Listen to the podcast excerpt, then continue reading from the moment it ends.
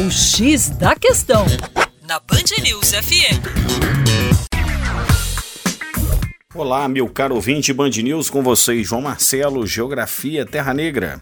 É realmente um sonho de todos nós mineiros ter uma praiazinha aqui no nosso estado, mas infelizmente não tivemos essa sorte. Pois é, a zona costeira que define o que chamamos de faixa litorânea é uma faixa estreita de terras que sofre influência direta do mar. Essa influência ela se traduz numa série de processos de erosão e de sedimentação. Haja visto que os agentes geomórficos, ou seja, os agentes que vão esculpir, que vão modelar essa paisagem, eles estão distribuídos no trabalho das marés, no trabalho das ondas, no trabalho das correntes marinhas e no trabalho eólico. Importante que o resultado desses processos erosivos, dessas, desse modelamento da paisagem, é justamente a formação de praias, dunas, a formação de tômbalos, restingas,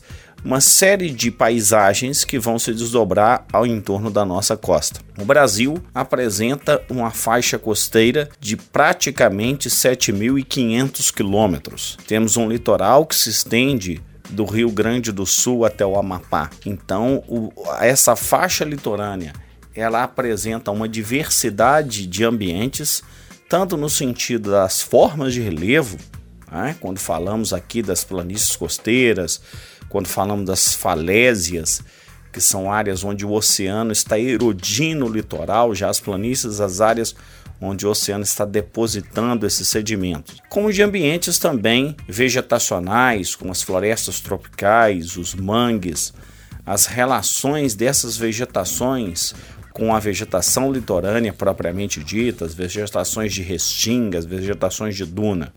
Portanto, é importante, quando formos ao litoral, também apreciar a diversidade dessas paisagens. Para mais, acesse o nosso site educaçãoforadacaixa.com. Grande abraço.